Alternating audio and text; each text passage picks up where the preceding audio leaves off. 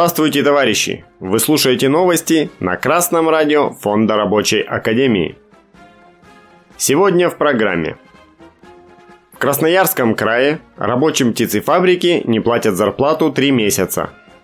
Население России уменьшится до 137 миллионов человек к концу века. Информационное агентство «Запад-24» сообщает, что 26 июля в Назаровском районе Красноярского края 150 работников птицефабрики собрались у предприятия, чтобы выразить протест и рассказать о своих проблемах съемочной группе агентства. Ролик затем был размещен в YouTube. Птицефабрика – единственное предприятие в поселке Преображенский. Работники пожаловались, что месяцами не получают заработную плату. Последний раз зарплату выдали за апрель, да и то не полностью – также они заявили, что прокуратура им не помогает, хотя они писали туда о своих проблемах. В то же время, по словам рабочих, начальство находит средства на поездки в отпуск и на новые автомобили. Рабочие говорят, мы каждый раз ползаем перед ними на коленях, просим зарплату. Мы пишем на забастовку, нам не подписывают. Требуем на руки трудовые договоры, никто не выдает. Как рабовладельческий строй какой-то. Запад-24 проверил финансовую отчетность птицефабрики. Выяснилось, что прошлый 2021 год стал для предприятия успешным. Выручка выросла на 13% и составила почти 450 миллионов рублей. Чистая прибыль выросла на 158% и составила свыше 60 миллионов рублей. Уважаемые работники птицефабрики поселка Преображенский, а также рабочие всей нашей необъятной родины. Читайте Трудовой кодекс и используйте законные методы борьбы с вашим работодателем за свои интересы. Если вам говорят «войдите в наше положение, денег нет», не стоит верить на слово. Капиталисту выгодно платить вам как можно меньше, а в ваших интересах чтобы зарплата была как можно больше. Эту противоположность интересов собственник стремится разрешить в свою пользу. В этом стремлении он грубо нарушает закон, тем самым провоцирует социальный конфликт и обостряет напряженность в обществе. Поэтому именно работники в первую очередь должны добиваться торжества закона на своем предприятии. И очень хорошо, что Трудовой кодекс Российской Федерации предоставляет вам для этого все возможности. Во-первых, то, что рабочим птицефабрики не выдают на руки трудовые договоры, это нарушение статьи 67 ТК РФ. Но иметь на руках бумажный договор не так уж и важно, поскольку согласно той же статье, трудовой договор, не оформленный в письменной форме, считается заключенным если работник приступил к работе с ведома или по поручению работодателя, или его уполномоченного на это представителя. Так что, если вы уже работаете, не беспокойтесь о копии договора. Пусть о ней беспокоится капиталист.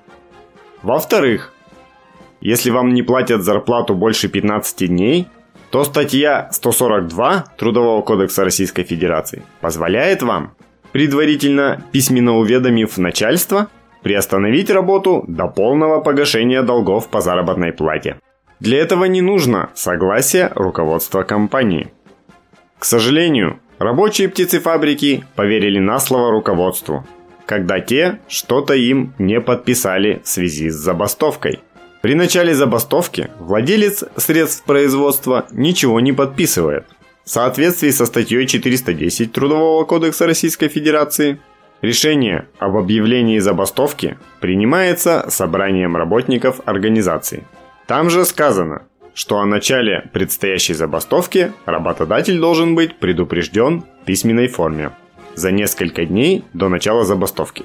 Срок зависит от того, кто объявляет забастовку – трудовой коллектив или профсоюз. И опять же, капиталист ничего подписывать не должен.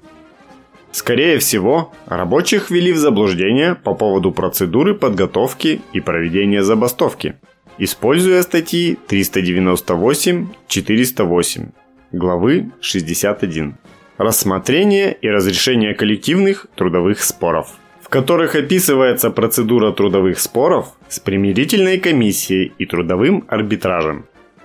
Товарищи, эти статьи рабочим нужно прочитать, изучить и выполнить их требования. Однако зачастую эти шаги являются простой формальностью. Они действительно включают в себя подписывание некоторых бумаг. Однако, если капиталист или его представители отказываются поставить свою подпись, рабочим нужно просто получить уведомление о том, что бумаги капиталисту были отправлены и составить акт, что подписывать он их отказался.